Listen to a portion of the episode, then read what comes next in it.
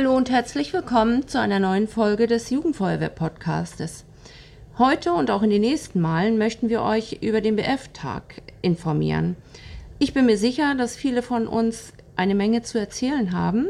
Alles läuft durch einen Fragenhagel, also seid sehr gespannt. Ich möchte mich einmal kurz vorstellen. Mein Name ist Petra Wilke. Ich bin 57 Jahre alt und bin stellvertretende Jugendwartin. Äh, der BF-Tag läuft bei uns immer sehr geplant ab. Wir machen uns sehr viel Gedanken. Ähm, da werden äh, feuerwehrtechnische Sachen erzählt und beigebracht. Und dadurch, dass unser BF-Tag mehrere Tage läuft, ist dieser Lerneffekt etwas ganz anderes, als wenn wir uns alle 14 Tage für anderthalb Stunden treffen. Für uns ist es sehr wichtig, dass die Kinder sowohl Spaß als auch sehr viel Informationen mitbekommen. Der BF-Tag war dieses Jahr etwas Besonderes und auch etwas länger. Wir haben einen Tag drangehängt, da wir nicht zur Sommerfahrt äh, fahren konnten, haben wir es ein bisschen gemischt. Ein bisschen Sommerfahrt, ein bisschen BF-Tag. Und das dann ab Freitag Vormittag 10 Uhr ging es los und am Sonntag 15 Uhr haben wir das Ganze beendet. Übernachtet haben wir auch etwas anders. Sonst war es immer in der Turnhalle, jeder hat etwas mitgebracht, wo er drauf liegen konnte, sich eingekuschelt und das war's. In diesem Jahr war es anders. Wir haben uns gedacht, die Kinder müssten bei diesem Sommerfahrt-Feeling irgendwie in Zelte übernachten. Gesagt, getan, wir haben uns informiert und haben, oh Wunder, oh Wunder, orangefarbene und blaue, hm, ich weiß nicht, wie die heißen, VW-Busse, glaube ich, besorgt. Fanden wir ganz witzig. Es sah aus, als wenn wir auf einem riesigen Campingplatz waren und natürlich war auch auf dem Campingplatz ein, in Anführungsstrichen, Lagerfeuer. Wir hatten Lichter besorgt, die wir in eine Feuertonne gesetzt haben und Holzscheite da drauf gelegt. Es gab viel zu erzählen und es war total nett. Programmpunkte gab es natürlich auch bei uns. Äh, zum einen gab es ähm, feuerwehrtechnische äh, Sachen in Theorie. Da war Erste Hilfe gefragt, ähm, da wurde Verkehrsunfall theoretisch durchgenommen. Es waren noch so einige anderen, das würde jetzt zu lang dauern, das alles aufzuzählen. Äh, und dann wurde es auch praktisch geübt.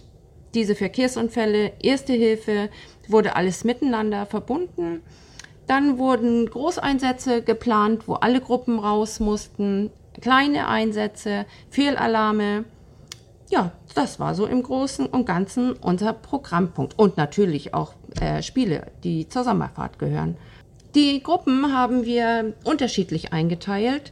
Sie hatten einmal die Gruppen, die zu den Einsätzen fahren, und dann hatten wir Spielgruppen. Das war am Anfang sehr spannend und verwirrend, aber nach einiger Zeit hatten die Kinder das raus, wie es funktioniert. Dafür hatten wir bunte T-Shirts besorgt. Jede Gruppe hatte ein eine andere Farbe an T-Shirts an. Und auf dem Rücken hatten sie die Brandklassen A, B, C, D und F. Und da konnten die Kinder sehen, die A, die Brandklasse A, war also meine Einsatzgruppe.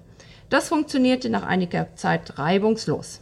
Ich möchte nochmal darauf aufmerksam machen, dass unsere Kinder sehr, sehr, sehr motiviert waren, aber erst nach einiger Zeit, weil sie dieses Tempo und die Spiele nicht so kannten. Sie waren ja jetzt neu einige und die alten Hasen mussten erstmal die neuen Hasen mitziehen.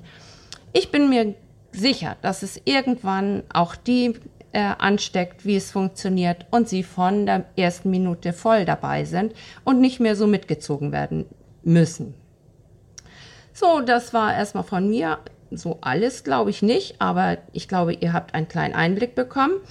Und so, dass wir jetzt dem nächsten die Möglichkeit geben, und das wird einer aus der Planungsgruppe sein. Hallo, also ich bin Marte. Ich bin jetzt 20 Jahre alt und seit ja, acht Jahren in der Jugendfeuerwehr. Erst als Kind und jetzt seit letztem Jahr als Ausbilderin. Und dieses Jahr war auch mein erstes Mal, wo ich den BF-Tag mitgeplant habe. Wie lange braucht man, um so einen BF-Tag zu planen? Dieses Jahr haben wir im April angefangen und dann haben wir nach und nach immer weiter geplant, bis wir nachher den BF-Tag fertig hatten. Planen alle Ausbilder und Betreuer mit? Nee, das wäre irgendwie zu viel und wäre es ein großes Chaos. Es wurde vorher gefragt, wer Lust hat, den BF-Tag zu planen. Und so haben wir uns nachher zu fünf zusammengefunden und dann alles weitere in dem kleinen Kreis geplant und nachher nur alle mit einbezogen, dass auch alle auf dem gleichen Stand sind und wissen, was da tatsächlich abgeht.